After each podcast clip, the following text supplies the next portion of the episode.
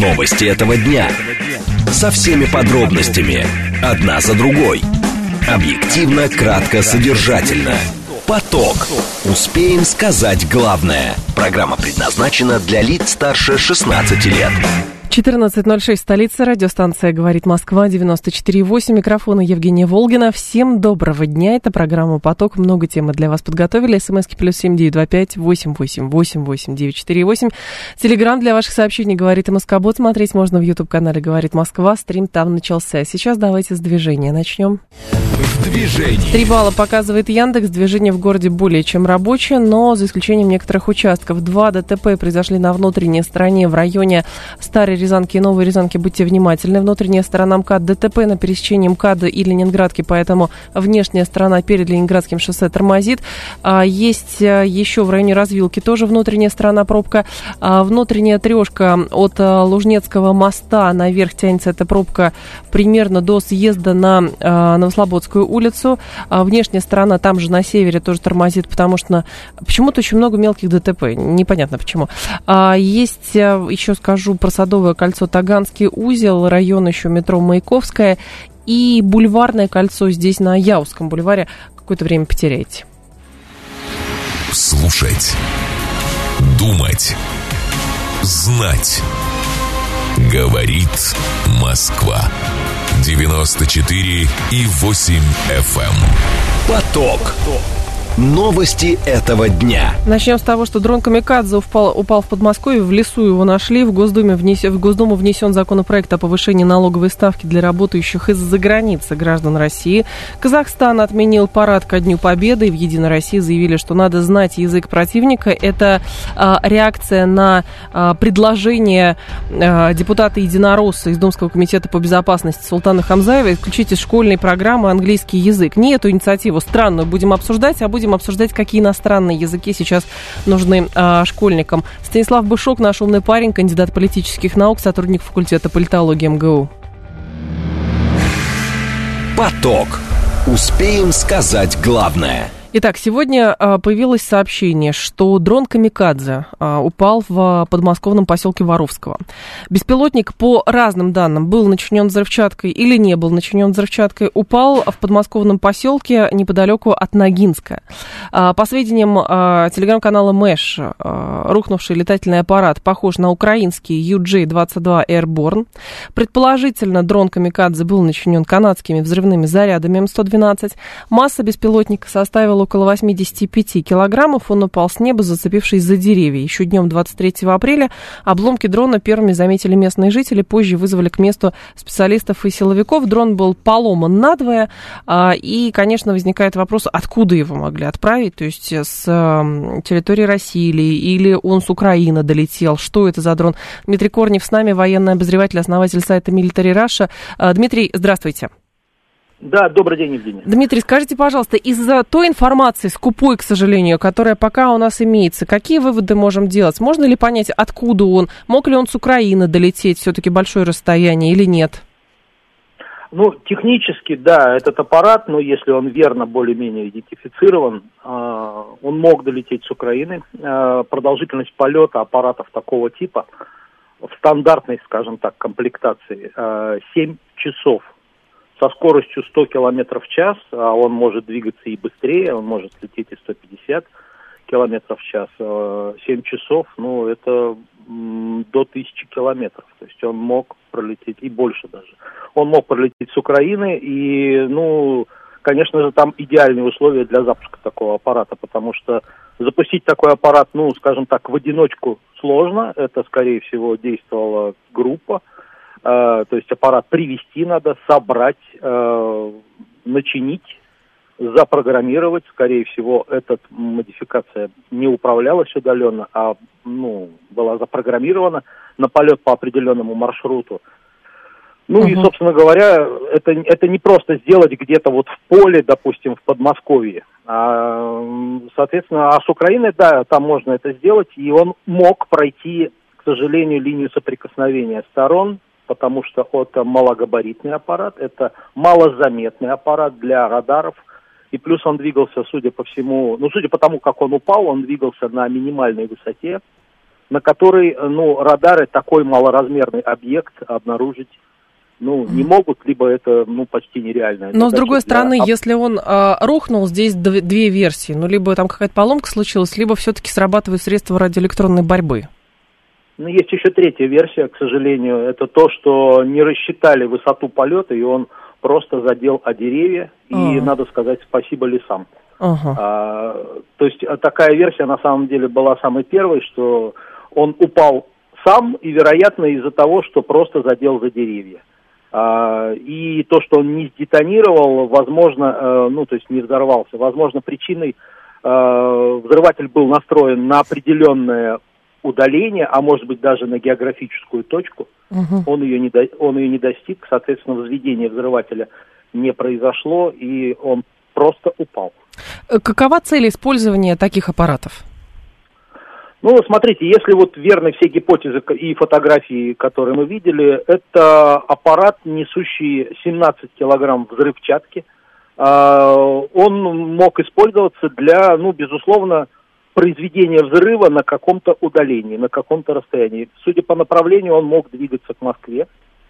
А, и, ну, понятно, что в пределах э, городской черты Москвы, если такой аппарат взорвется, а это 17 килограмм это боеприпас, э, ну, мощного достаточно артиллерийского снаряда сопоставим по воздействию. Uh-huh.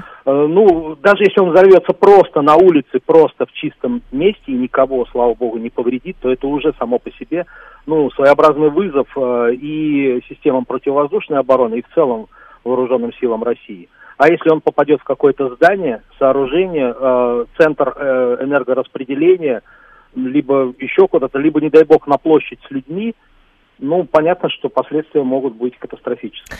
А почему э, так сложно наладить систему отслеживания таких беспилотников? Или все-таки не сложно, и эта система действительно существует, работает и действует? Я думаю, что эта система работает и действует, но иногда, во-первых, происходят, ну, вот такие вот ситуации. Смотрите, в обычной ситуации такой аппарат отследить крайне сложно. Он выполнен из неметаллических материалов. Пластиковые крылья, пластиковый корпус, пенопласт используется. По сути, на экране радара можно видеть только мотор этого аппарата, ну и, вероятно, бак там тоже, вероятно, не металлический. А все остальное для радиоволн, для радарных волн э, прозрачно.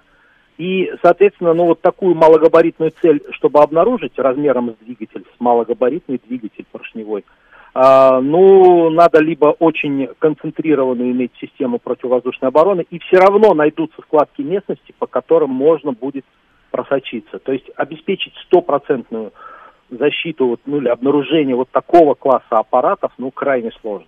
Uh-huh.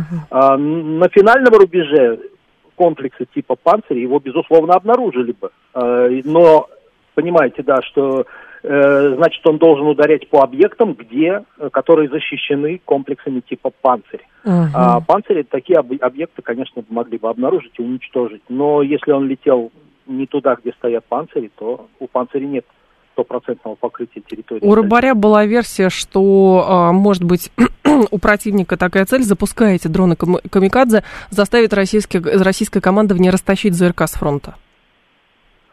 Ну, в том числе, я думаю, что противник э, действует здесь в самых разных целях. Ну, смотрите, первое, вот взрыв на территории Москвы без последствий. Это огромный пиар-эффект в любом случае. Uh-huh. Это раз. Э, второе, а, а если он попадает в какой-то объект, э, это непосредственный ущерб. Uh-huh. Это другая ситуация. Если э, начинают, ну, скажем так, необдуманно перемещать какие-то части, там, выстраивать какую-то линию обороны, я думаю, что резервы все равно должны быть, то есть должно быть двойное, может быть даже больше перекрытие э, зоны э, специальной военной операции радарами, э, комплексами противовоздушной обороны. Возможно, надо искать какие-то лазейки, ну, не знаю, там, низины, овраги, еще какие-то места, где могут такие э, ну, средства проникать и там ставить какие-то дополнительные системы наблюдения. Но в любом случае это, эта задача должна решаться комплексно, а не, компанией, ну, не, не методом компании какой-то. То есть вдумчиво, комплексно, э, ну и плюс надо искать, откуда запускаются такие угу. аппараты э, разведка должна работать тоже. А, Дмитрий, а насколько многочисленен флот вот таких беспилотников камикадзе у противника? Можно ли это оценить?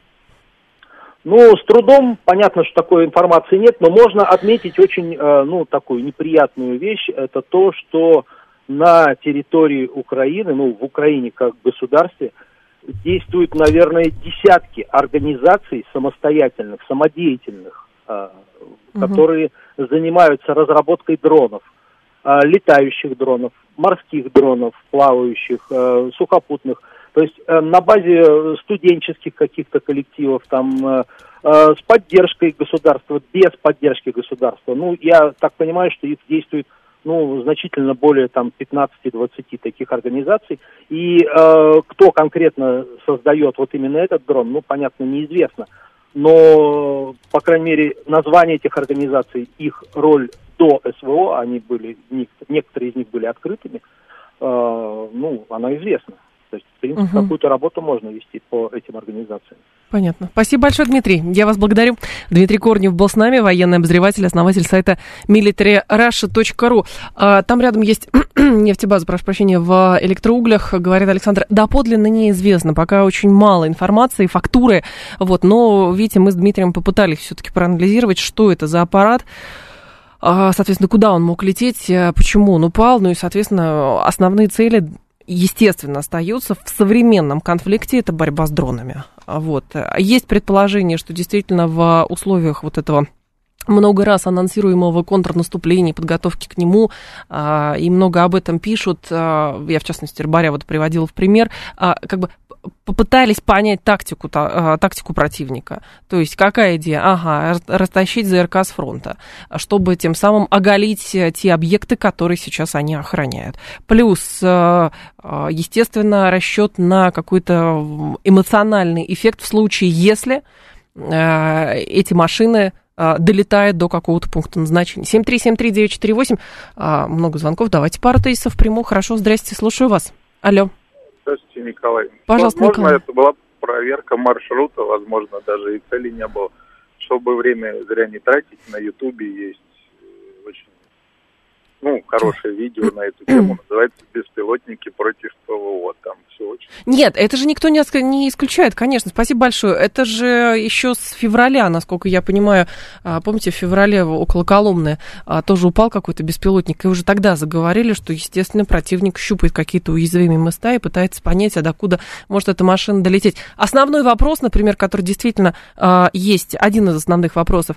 Эти машины запускают все-таки с территории Украины или эти машины запускают уже с, э, значит, с территории Российской Федерации, потому что здесь тоже вопросы остаются, там, как работает а, там, контрразведка и так далее. То есть здесь вопросов очень много. А, еще кто-то говорил, хорошо, что в лесу упал. Хорошо, что в лесу упал, не взорвался, поэтому я говорю, что а, есть разные данные, что была взрывчатка или не было взрывчатки? Вот пока подробностей, подробностей никаких не было. Так, никто не будет ЗРК с фронта убирать, говорит Рафаэль. А, это предположение, как, до, как может мыслить противник. Понимаете, в чем дело? Поэтому мы и пытаемся с вами разобраться. Здравствуйте, я слушаю вас. Алло. Пожалуйста. Здрасте. Да.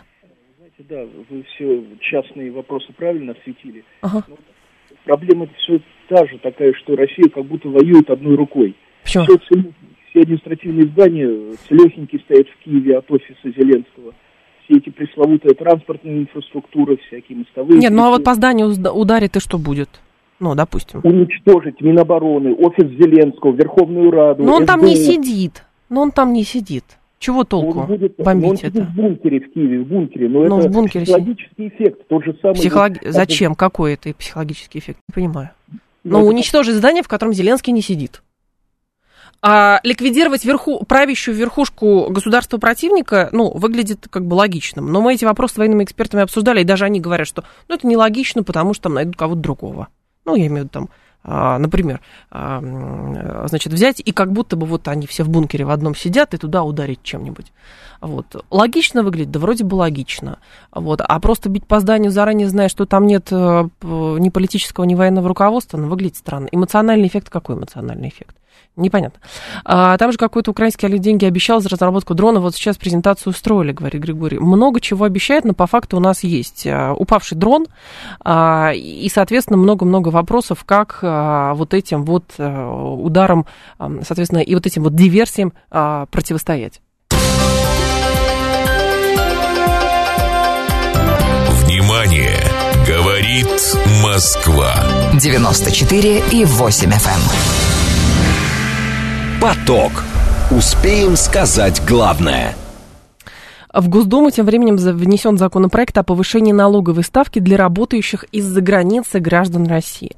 Правительство внесло а, в Госдуму проект закона, обязывающий российские компании в некоторых случаях взимать 30% НДФЛ с выплат, которые получают уехавшие за рубеж работники. Согласно предложенным поправкам, с 1 января 2024 года российские работодатели и заказчики будут взимать с вознаграждения уехавших сотрудников по базовой ставке в 13-15%. Однако, если они перестали быть налоговыми налоговыми резидентами, то ставка должна увеличиться до 30%. Эти правила будут касаться тех, кто а, для работы использует российский сегмент интернета, либо размещенные в России технические программно-аппаратные средства. Татьяна Сафонова с нами, советник налоговой службы первого ранга, партнер компании О2 Консалтинг. Татьяна Юрьевна, здравствуйте. Добрый день. Скажите, пожалуйста, насколько это соотносится с нынешней правовой системой? Нашей? Ну, в полном объеме. Это же делают поправки в действующее налоговое законодательство. Противоречий там внутренних нету. Ага. То есть здесь а, классический а, алгоритм, когда человек уезжает и больше 180 дней живет за границей, он а, перестает быть резидентом. Я правильно понимаю? Ну, он перестает быть налоговым резидентом, но просто нюанс в том, что вот в текущей ситуации а, доходы, которые им будут получены за рубежом, если он не находится в трудовых отношениях с, российск... Э, кем-то из российских компаний, то сейчас они потенциально могут облагаться по ставке 13-15%. А вот эта история перекрывается, и в данном случае, если он будет терять налоговое резидентство, это будут доходы с территории Российской Федерации, они будут по 30% здесь облагаться. Угу. Но... Кроме того, там еще интересный такой момент, что у нас теперь налоговым резидентом будут признаваться иностранные организации, которые ему выплачивают этот доход. То есть это потенциальные иностранные подразделения наших российских компаний. А, вот оно что. И, соответственно, чем это чревато? Ну, я бы сказала так, что э, до 1 января 2024 года, как бы, да, уехавшим нужно определиться, либо они должны быть в трудовых отношениях с какой-то российской компанией, тогда у них будет э, действующий российский порядок, либо если у них режим самозанятого или э, ну просто индивидуального предпринимателя, и они работают за рубежом и получают э, доходы из России или от какой-то российской иностранной дочки, у них нужно готовиться к тому, что у них будет 30%. А это е... касается только самозанятых. А если у... А, то есть если у человека обычный трудовые договоры, он просто работает э, из-за границы, ну, не знаю, условно, из Армении, то для него ничего не меняется. А если да, он... это считается, ага. что он в командировке, просто у нас же очень много компаний, у которых есть иностранные представительства, которые отправляют туда персонал. Угу. Вот, если есть трудовые отношения, их это не затрагивает. Это так. затрагивает тех, кто не является в трудовых, не состоит в трудовых отношениях с российскими компаниями. А здесь просто, э, ну, там политически, например, некоторые увязали это с уехавшими после э, частичной объявления частичной мобилизации еще в сентябре. Но с другой стороны, у нас же э, во время ковида как раз многие компании отказались от офисов. Живите где хотите, главное работайте на нас и выполняйте работу. То есть их это теперь тоже касается вообще всех. Смотрите, Компания традиционно выстраивает трудовые отношения с гражданами угу. тремя способами. Так. Либо нанимая их на работу по трудовому договору, либо заключая с ними гражданско-правовой договор как с самозанятыми или просто с индивидуальными предпринимателями, или даже просто с физическими лицами. Угу. Вот это коснется всех тех, у кого нет трудовых договоров нормальных. Вот. А, если он сама, если он дистанционно работает, но при да. этом у него трудовой договор с российской компанией, его это не затронет. Он может работать откуда угодно, если это предусмотрено внутренним регламентом компании. И его трудовое место, рабочее место определено за рубежом, но при этом он сотрудник компании, у него трудовой договор, по нему там платятся все взносы, так, все социальные фонды. То есть его это не затрагивает. А вот если как бы человек уехал на свой страх и риск, не состоит в трудовых отношениях, а просто только гражданско-правовые договоры. Вот mm. это их, их это затронет, да. Их это затронет, но э, я понимаю, что статистики такой нету, но здесь вариант какой? А, договариваться с работодателем и выходить на обычный а, трудовой договор или какие здесь последствия могут быть? Ну да, конечно, потому что, смотрите, ну здесь вот разница между, э, например, договором самозанятым и трудовым договором, оно как раз во взносах в социальные фонды, они же достаточно высокие, да. вот, и поэтому, естественно, это определенная стимуляция, во-первых, к оформлению нормальных трудовых отношений, Вот. А, во-вторых, как бы, да, к ну, такому нельготному налогообложению людей, которые, по которым не платятся взносы в социальные фонды. Угу. Просто интересно, что этот законопроект а, вносится именно сейчас, хотя, насколько я понимаю, и ранее люди работали по таким же форматам, но вот а, какова необходимость сейчас принимать этот документ? Как вы это ну, понимаете? Ну, вообще Минфин его анонсировал летом прошлого года. А, это еще уже, было? Угу. Да, да, да. Его уже обсуждают э, больше полугода. Вот. Э, там и технически это сложно отслеживать, потому что они там ссылаются на представление информации на российские домены. Э, это тоже как бы отслеживать же надо каким-то образом. То есть нет, эта дискуссия, она давно ведется, просто я так понимаю, что вот поскольку еще хорошо, что его отложили до 1 января 2024 года. То есть этот год у людей, там, которые являются самозанятыми или там, индивидуальными предпринимателями, работают из-за рубежа, у них есть возможность как бы определиться и принять для себя какие-то решения. Это достаточно комфортно.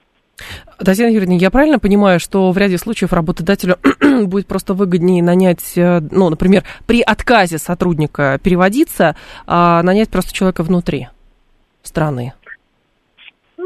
Если у него трудовые отношения, какая, собственно, разница? Внутри страны он, вне страны. Если нормальные трудовые отношения, и по нему платятся в полном объеме взнос социальные фонды, в принципе, без разницы. Если только там компания не компенсирует ему там проживание за рубежом, там, я не знаю, съем квартиры, такое же тоже бывает. Вот. Угу. Здесь надо каждую конкретную ситуацию рассматривать. Э, единственное, что вероятно, да, вот эти вот отношения, связанные с самозанятыми, с индивидуальными предпринимателями, которые уехали, с ними будет невыгодно, потому что непонятно, как их администрировать, так. их надо как-то заявлять.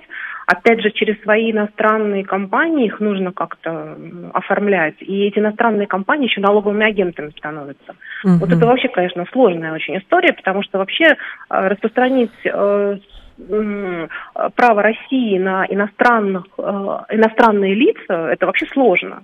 Вот. И как их как бы заставлять уплачивать налоги, тоже не очень понятно. Потом там еще подмешивается соглашение об избежании двойного налогообложения между разными странами, России с разными странами. Они тоже свой как бы а, порядок добавляют в эту угу. конструкцию. То есть здесь все как бы очень непросто становится вот для таких лиц, которые, у которых нет трудовых договоров. А с рядом стран мы разорвали вот эти соглашения о двойном налогообложении? Маленькие пока. Нет, пока, смотрите, разорваны там их э, вообще буквально Голландия и, по-моему, Латвия. Угу. Вот их, а как бы приостанов... и то, по-моему, приостановлены действия, не разорваны. Вот, а с кем собирались, там больше был список, то есть иностранные недружественные государства, но пока еще ничего не сделано в этой связи. Поэтому пока все еще действует более-менее. И, в общем, режимы там для каждого государства свои. Это похоже а, в большей степени на попытку а, получить дополнительный доход в бюджет или на что-то другое? Последний вопрос. Мне кажется, похоже больше на упорядочивание угу. э, определенного режима налогового, потому что сейчас это немножко как-то подвисало в воздухе. Вот, э, потому что непонятно было, там же важно еще откуда, то есть доход, полученный с территории Российской Федерации или доход, полученный с иностранного государства. То есть там вот это место получения дохода, оно было неоднозначно определено в кодексе, Понятно. и там были возможности определенных манипуляций. Сейчас их просто конкретику вносят, возможность манипуляции перекрывают. То есть это некое упорядочивание, угу. вот, но для тех, у кого есть трудовые договоры, на них это как бы не влияет. Это Понятно. Хорошо. Спасибо большое, Татьяна Юрьевна. Вас благодарим. Татьяна Сафонова была с нами, советник налоговой налоговой службы первого ранга, партнер компании О2 Консалтинг. А Минфин дает тоже разъяснение в связи с, появившимся, с появившейся информацией в СМИ о внесении в Госдуму налоговых поправок, предусматривающих применение 30% ставки НДФЛ при дистанционной работе в российском сегменте интернета. Минфин поясняет, что указанные поправки не затрагивают сотрудников, которые работают по трудовым договорам. А для них действующие налоговые условия никак не меняются. 14.30 новости мы продолжим. Новости этого дня. Со всеми подробностями. Одна за другой. Объективно, кратко, содержательно. Поток. Успеем сказать главное. 14.36, столица, радиостанция «Говорит Москва». У микрофона Евгения Волгина. Мы с вами продолжаем. Алексей пишет, как же модно и удобно называть случайные заработки фрилансом. Как же красиво звучит слово «иностранное». Самый занятый – это тот, кто перебивается случайными заработками. Не всегда, Алексей. Вы понимаете, насколько я знаю, бывают э, конторы, которые охотно берут самозанятых на полную ставку, а, просто освобождая себя тем самым, насколько я понимаю, да, от э, там, необходимости платить какие-то взносы, пусть этот человек сам платит. С ИПшниками то же самое, поэтому ну что такого. А, этот закон о повышении ставки налога для уехавших выражение к ним ненависти, говорит Юра Каменков. Почему? С чего вы взяли? Понимаете, так можно тогда рассуждать, что, например, повышение ставки НДФЛ с 13% до 15% для людей, у которых заработок выше 5 миллионов рублей в год, это тоже проявление ненависти к ним. И вообще любые налоговые сборы, это тоже проявление а, ненависти. А, то есть, получается, самые ненавистные в нашем государстве это нефтяные компании, потому что для них э, налоговые формулы очень сложные, разные, их много, и это основные доноры российского бюджета. Поэтому, по вашей логике, получается, получается, что российское государство больше всего ненавидит нефтяников. Но, но как-то так выходит, согласитесь. У меня есть моя основная работа с графиком 5.2, но в выходные я подрабатываю как самозанятый через мобильное приложение «Рабочие руки». Это далеко не случайные заработки, этим можно зарабатывать хорошо себе на жизнь просто через мобильное приложение, и так делают многие, говорит Шурик. Конечно, а, ровно об этом и речь, но просто здесь а, действительно для государства это была проблема и поэтому происходит упорядочение, а, как нам объяснила а, Татьяна Сафонова, как раз налоговик, а, что нужно упорядочить процесс взимания платы, с людей, которые, с доходов людей, которые а, живут, например, за границей, но работают здесь или работают на российские компании. Здесь действительно вопросы, а, что они, граждане России, живут за границей, получают деньги с заграничной компании, или они, граждане России, живут за границей, но при этом работают на российскую компанию, то есть получают деньги в Российской Федерации. Много здесь вопросов. Я хочу на пенсию, говорит Григорий. Ну, ждать осталось недолго, Григорий, потерпите.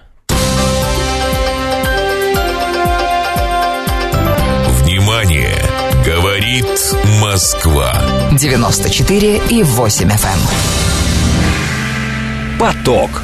Успеем сказать главное. В Казахстане отменили парад ко Дню Победы, как сообщил представитель Минобороны Республики. Причина – экономия средств и решение других задач. В ведомстве подчеркнули, что приоритетом остается поддержание требуемого уровня боеготовности и мобильности подразделений. Отмечается, что в войсковых частях пройдут небольшие военно-патриотические мероприятия. Никита Миткович с нами, руководитель... А, нет, Никита Миткович, вообще не будет странно. Ну хорошо, давайте с вами тогда эту тему обсудим, как это трактуется в межгосударственных отношениях. То есть вы считаете, что тем самым Казахстан, а, отменяя парад ко Дню Победы выражает тем самым отношение к Российской Федерации. То есть это политический жест, говорите вы. 134, 21, 35. 134, 21, 36 нет исключительно рациональное решение, деньги тратить не хотят, и никоим образом с политикой это смешивать не надо. В своем праве проводить э, мероприятия, э, какие хотят, в каком хотят формате. 134, 21, 36. Итак, вы считаете, что это политический жест, отмена э, парада ко Дню Победы Казахстане политический жест в адрес Российской Федерации, ну, потому что символы значат, согласна. 134, 21, 35 и 134, 21, 36 вы считаете, что нет, э, какая-то рациональная схема, а, тут не провели, тут денег сэкономили, а, соответственно, провели какие-то другие мероприятия. 134, 21, 36, 7373, 948, телефон прямого эфира. И насколько вообще важно, что другие страны Э, участвуют в проведении а, таких мероприятий, я имею в виду бывшие советские республики, участвуют в проведении таких мероприятий. Вот важно это или не важно с политической точки зрения, или же все-таки нет. В конце концов, был а, коронавирус, не проводили, потому что все боялись заразиться. Вот, поэтому, ну вот с тех пор вроде бы, наверное, у кого-то такая логика, что и ничего страшного, что сейчас отменили. Мне кажется, здесь можно усмотреть какой-то политический жест, если прям очень сильно захотеть, но это тогда какая-то постоянная глубокая конспирология, что любое действие другого государства, а, соответственно, а, нужно воспринимать через призму политического отношения к нашему государству. 7373948, телефон прямого эфира, слушаю вас, здравствуйте. Алло. Здравствуйте, Евгений. Здрасте. Дмитрий, Москва. Да, Вы Дмитрий. знаете, э, это совершенно точно политическое решение, но оно никак не направлено в адрес а, Российской Федерации. А оно направлено в адрес, а, скажем так, западных партнеров Казахстана. И э, это демонстрация того, что Казахстан как бы хочет, чтобы его рассматривали как рав... нормального партнера и демонстрация того, что не надо распространять те санкции, которые распространяются на Российскую Федерацию, на... Э, Поэтому они не проводят День Победы. Ну, странно. Да, это, это, это, это, то есть мы, э, это, это жест, что мы не так активно поддерживаем действия России, О, но это не направлено против России, это направлено как знак лояльности, скажем так, э, введенным санкциям и попытка их избежать в свой адрес. Ага, интересно. Ну, как вариант, почему нет? То есть и вашим, и нашим, таким образом, такой жест политический. А что по поводу, если справки, в 22 году парада не было в целях экономии бюджетных средств. 7 мая в Казахстане отмечают государственный праздник День защитника Отечества. 9 мая государственный праздник День Победы от этого не отказываются, просто парад не проводят. 7373948, телефон прямофер. То есть 9 мая в Казахстане это, день, это государственный праздник, День Победы. Вот, но парад проводить они а, не будут. Давайте вас послушаем. Здравствуйте, алло. А, здравствуйте. Пожалуйста, я слушаю вас. Да-да, вот по поводу парада. Да-да-да, слушаю. Да, все-таки государственный праздник, но видите, в прошлом году тоже не проводили. Да. вот вопрос, э, а где лояльность России со стороны Казахстана? Там ведь не только такой центральный парад, да, отменен в очередной раз, но и э, американские биологические военные лаборатории, какие-то, минимум одна или больше, размещены в Казахстане. Это что вообще такое? Это какое-то политическое извращение. Я думаю, руководство Казахстана обязано объясниться перед Россией. Обязано объясниться, говорите вы. Но с другой стороны, э, понимаете, когда вы говорите, что ну, пытаетесь э, уличить Казахстан в нелояльности по отношению к России. Просто я вам скажу, что много фирм уехало в, в Казахстан вот, и продолжает работать на Россию. Казахстан не подкручивает э, параллельный импорт. Не подкручивает параллельный импорт. Он а, оттуда ведется. Сложности свои, конечно, есть. Но, с другой стороны, мы не требуем от этого государства, а, соответственно, сказать, или вы с нами, или не с ними. Потому что мы тоже полностью не разрываем с Западом отношения. Ну вот правда не разрываем. Мы вот щелочку какую-то, ну оставили, форточку, окно закрыли, форточку оставили открытой. Понимаете, с другой стороны, Казахстан очень сильно действительно десятилетиями был завязан на контакты с Западом точно так же, как и мы. А, поэтому вот здесь в данном случае что важнее, как символический жест? А, позволение и помощь, в конце концов, таможенный союз Казахстан тоже входит, позволение и помощь а, в обходе санкций, как вариант. Хотя туда делегация из Евросоюза и Америки отправилась в Казахстан рассказать, какие правила на самом деле сейчас существуют. Или же все-таки отмена э, парада к 9 мая, вы считаете, что это более символический жест, чем позволение обходить санкции? Ну как так? Григорий Михайлов с нами, эксперт по Центральной Азии. Григорий Ильич, здравствуйте. Здравствуйте. Наши слушатели увязали, увидели в этом политический жест по отношению к России, я имею в виду отмену парада ко Дню Победы. Как вам Отчасти кажется? это так, действительно. Вот, то есть э, Астана прекрасно понимает, что тема Дня Победы для Москвы м, достаточно чувствительный момент. И отмена парада – это определенный жест, который призван, ну, как сказать, обратить внимание на э, ситуацию и так далее, вы, вывести ситуацию на дополнительные переговоры. На переговоры. То есть э, Казахстан тем самым ждет э, реакции Москвы какую, какую-то или нет? Не только. Идет э, все эти месяцы между э, странами Центральной Азии и Россией идет торг. Равно как не только э, с Россией, но и с Европой и так далее. То есть Центральная Азия пытается на сложившейся ситуации с одной стороны заработать, извлечь пользу и прибыль, а с другой стороны не втравить себя в дополнительные конфликты и так далее. А, Центральная Азия не хочет вставать на чью-либо сторону полностью угу. и видит в нынешнем конфликте на Украине и вообще в конфликте Россия-Запад возможность, как сказать, не только заработка денежного, но и увеличения собственного влияния. А, но тогда возникает вопрос, Григорьевич, а как на это реагировать Российской Федерации? Вот как вы это видите, если действительно для нас символы значат, для российского государства символы значат, и, скорее всего, а, в высшем руководстве тоже могут это напрямую трактовать, может быть, даже а, не указывая, не вынося это в публичное поле? Есть проблема в том, что я не смогу вам точно ответить по одной простой причине. Да. Для того, чтобы понимать, как реагировать, нужно четко понимать, а какие цели мы преследуем. Наши цели по, по отношению к Центральной Азии до сих пор нормально не сформулированы. Ага. Равно как и наши цели вообще в э, настоящий момент на, по внешней политике в условиях изменившейся ситуации за последний, э, за последний год. Да, есть изменения в концепции внешней политики, но В реализации, в том, чтобы это было проговорено четко и предельно понятно, еще нет. Мы, э, равно как, кстати, и страны Центральной Азии, до сих пор не адаптировались к новой реальности, а и, соответственно, новых целей нет, новых задач нет. И стоит ли нам идти на конфликт, или стоит ли закрывать глаза, или стоит ли торговаться, или еще варианты. Все это варианты, которые можно использовать.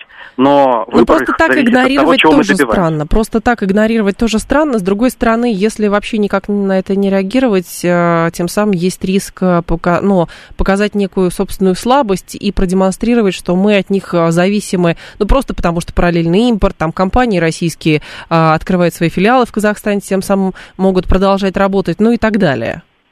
есть... Наша зависимость от да, Центральной да, Азии да, действительно да. возросла. Вот. Другой разговор о том, что э, зависимость Центральной Азии возросла тоже от нас. Uh-huh. Мы реализуем сейчас достаточно серьезные, важные проекты, которые делают наше сотрудничество плотнее и серьезнее, но оно касается больше денег, uh-huh. а, а вот а не идеологической сферы. Центральная Азия пытается сыграть на этом, чтобы освободиться отчасти от нашего идеологического влияния. Вот, это старая линия, она э, реализуется уже достаточно долго. Uh-huh. Вот, и наша проблема в том, что большей частью мы говорим о том, что хотим мы, и не учитываем их, а, ну, центральноазиатские интересы. Ну, а их ребята делают то же самое. У нас очень плохо с культурой компромисса. Нам, наверное, кажется, что они никуда не денутся, и им тоже кажется, что вот, мы никуда не денемся. Вот. И да? это большая ошибка с обеих сторон. Большая ошибка. А где же эти точки соприкосновения? Ну, вроде бы пытаются Евразийский там, союз э, создать, экономическое пространство, таможенный союз у нас есть, но этого, наверное, маловато, да? А, этого недостаточно, и это развито, ну, как а, зачастую, чисто в административном порядке. Во-первых, у нас, безусловно, вне зависимости от любых политических процессов, у нас теснейшие экономические связи. Их нужно развивать и делать их взаимовыгодными, и не просто взаимовыгодными, но и предельно наглядными. Угу. То есть бизнес и там зачастую власти прекрасно понимают, насколько там, я не знаю, жители Казахстана, их благосостояние ну, э, повышено благодаря тому, что идет тесное сотрудничество с Россией. Но сами граждане, и зачастую даже сами политики, этого не понимают и не ощущают. А наши оппоненты, допустим, ну, из Европы, свои заслуги, свои достижения умеют преподносить гораздо нагляднее и гораздо красивее. Понятно. Э, деятельность на рубль, пиар на сто. Угу. Да, благодарю вас, Григорий а, Григорий Михайлов был с нами, эксперт по Центральной Азии. Сказал, мне кажется, ключевое. А, целеполагание нашей политики по отношению к а, Средней Азии. Вот, что там и как как мы себя там позиционируем и что мы хотим от них получить. Поэтому, видимо, пока мы не сформулировали этого до конца, наверное, даже сами для себя, в итоге получается, что классно, хорошо, что Казахстан пока сопротивляется и, в общем-то, э, торгует э, и позволяет э, нам обходить санкции, но плохо, что одни, например, отменяют парад победы, и для нас это довольно чувствительный символический жест. А, так думает 71% проголосовавших наших слушателей, 29% говорят, что нет. Вполне рациональное решение, неважно, ковид, денег сэкономить или еще что-то, пусть маленькими мероприятиями обходятся. Большая вероятность, что с Казахстана решал этот вопрос по поводу парада с Россией, говорит Андрей. Казахстан решал этот по поводу, по поводу парада с Россией. Если бы это... Вы знаете, я не готова разделить а, ваши убеждения просто потому, что вспомните, как Такаев, сидя по правую руку, нет, по левую, по-моему, руку от Владимира Путина, говорил, что мы в общем, не готов пока признавать ДНР и ЛНР. Поэтому, если это говорит президент э, соседнего государства, то думать, что после этого он будет согласовывать, или там его помощники, не знаю, ответственные ведомства будут согласовывать, а давайте мы, как Москва, отнесется к тому, что мы парад победы, нет, я думаю, что нет. А, еще, ладно, простим отсутствие парада, посмотрим, как пойдет дальше а, еще из Казахстана Макдональдс ушел, они с нами теперь, они тоже каждый год парады проводили. Вот пресловутый СССР каждый год парад не проводил, говорит э, Григорий из СПБ. Не важно, что делал СССР. Вот. Важно, что делает современная Россия, и важно, что делают бывшие советские республики, потому что в этом пространстве, как бы кому чего не хотелось, но мы все равно взаимосвязаны.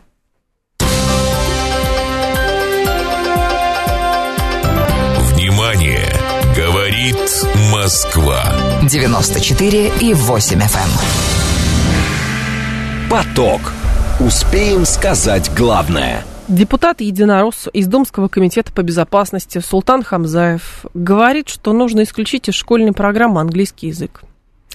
А в «Единой России» заявили, что надо знать язык противника. Зам руководителя фракции «Единой России» в Госдуме Евгений Ревенко ведомостям прокомментировал эту инициативу. А, говорит, что это личная инициатива его коллеги. А, во фракции это не обсуждалось, но самое главное, язык изучать надо. Вот. А, не будем инициативу именно Султана Хамзаева здесь с политической точки зрения обсуждать, что это такое. Похоже немножечко на маргинализацию вообще любой политической идеи. Но а, будем именно с точки зрения лингвистики это все обсуждать. Эмма Владарская с нами, главный редактор журнала «Вопросы филологии», ректор Московского института иностранных языков, доктор филологических наук. Эмма Федоровна, вас приветствую. Здравствуйте. Добрый день. Скажите, пожалуйста, а как определяется и чем определяется, какие иностранные языки нужно изучать э, в школе, чтобы получился какой-то эффект через несколько лет? Ну, э, прежде всего выбирают язык, на котором больше написано эм, э, из области техники, прогресса, литературоведения, ежедневной жизни. А сегодня это английский язык. И э, английский язык стал международным лингва франко, и э, это всех устраивает на самом деле. Лингва франка всегда э, существовали. Это и в древние времена, когда э, латинский язык э, э, служил э, для всего мира языком Эм, общения для людей, которые не знают мелких языков друг друга. Латинский язык, греческий язык. А, через какое-то время эм, это стал э, французский язык, немецкий, но сегодня лингва франка, которая всех устраивает, это английский язык. Угу. А, Эмма Федоровна, все больше говорят про то, что вторым международным языком общения а, в скором времени станет китайский язык, и он будет иметь такой же статус, как английский. Как вы к этому утверждению относитесь? Но э, ничего невозможного нет, э, поскольку и английский язык, он когда-то был очень слабым языком но э, история английского языка показывает, как он шел вот э, э, к этому статусу лингва франка, да. Э, на нем написаны сейчас лучшие работы по науке, лучшие работы по медицине, лучшие работы по э, языковедению, лучшие работы по лингвистике, даже, допустим, французская литература э, более обширно представлена на английском языке, чем на самом французском языке. И поэтому человек, который хочет больше э, узнать, больше э, познать э, э, из разных э, из разных областей э, науки и знаний, ну, обращается к английскому языку. А что касается э, с китайским, китайский язык сам э, очень охотно использует английский язык. Вполне возможно, когда, э, когда, когда-то это произойдет. Но этому мешает и иероглифы, которые надо изучать, они очень э, старинные, и это целое искусство. Угу. И не каждый может постичь это искусство. То есть на это уйдет время. Сам китайский язык очень охотно прибегает к английскому языку, во всех отраслях э, современной жизни. Это прежде всего наука, это прежде всего здравоохранение, да. И э, если удастся решить вопрос иероглифики, мы тогда, может быть, и увидим э, частичную конкуренцию э, э, двух лингва франков. Но сегодня э, китайский язык э, не может претендовать э, на э, э, статус лингва франка, за исключением тех территорий, где живут китайцы или близкие к китайцам народы. Там, там местным локальным лингва франка китайский язык может. А представить себе, что сегодня э, мы начали изучать э, китайский язык, и все научные э, труды будут мгновенно переведены на китайский язык, э, это трудно себе угу. представить. Эмма Федоровна, а вот практика изучения иностранного языка в России показывает, что а, здесь изучение иностранного языка, неважно, французского, английского, немецкого, носит прикладное значение, то есть чтобы читать научную литературу, чтобы общаться в международном пространстве и так далее, продвигать интересы страны из-за границы, или же в большей степени фундаментальное значение просто для общего развития. Вот просто по статистике посмотреть. Э, ну, это, э, это и для общего развития, и для, э, и для решения каких-то вопросов. Если вы сегодня едете в Дубае, и не знаете, допустим, арабского языка, вы спокойно общаетесь на английском языке. Английский язык, лингва франка, выручает нас в любой точке мира. Uh-huh. Понимаете? А вот э, э, э, насколько э, это и для собственного удовольствия иностранный язык, и для удобства э, э, э, э, в поездках за границу, э, в деле представления наших. Вот мы когда открывали Кембриджский экзаменационный центр, я все доклады в Кембриджском университете представляла на английском языке, не на русском языке. Угу. Иначе бы меня не поняли и э, аккредитацию бы мы не получили. А, а, и так делают абсолютно все. Э, Кембриджский экзаменационный центр, он есть и э, в арабских странах, он есть в Китае, он есть э, эм, в Испании, но когда мы общаемся по предмету образовательному, угу. мы все говорим на английском языке и представляем свою страну на английском языке.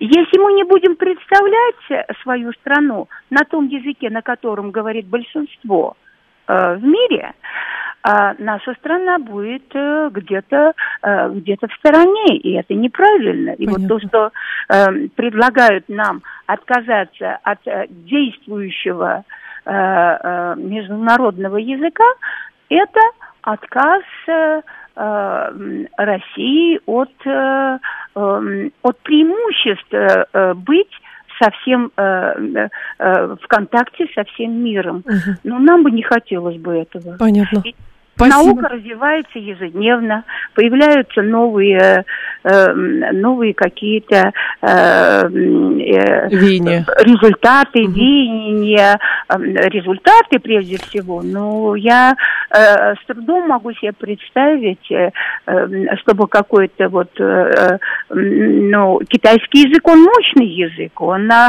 обслуживает, обслуживает миллиарды людей. Но это миллиарды людей э, в конкретной географической области.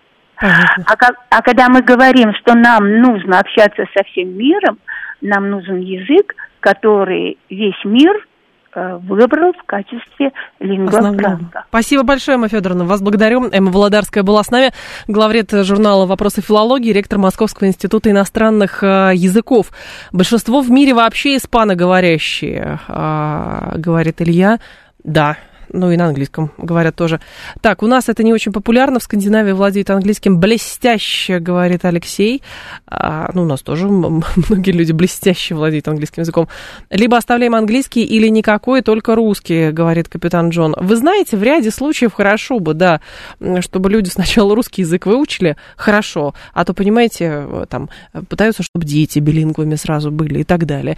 Вот, иногда хорошо сначала свой выучить, но параллельно, конечно же, а, важно изучать английский язык. И вообще странная инициатива от этого депутата Султана Хамзаева. Может быть, просто дешевый пиар получил. Но получил в итоге такой пиар, что, не знаю, выглядит немножечко странно. 15 часов информационного выпуска и продолжим.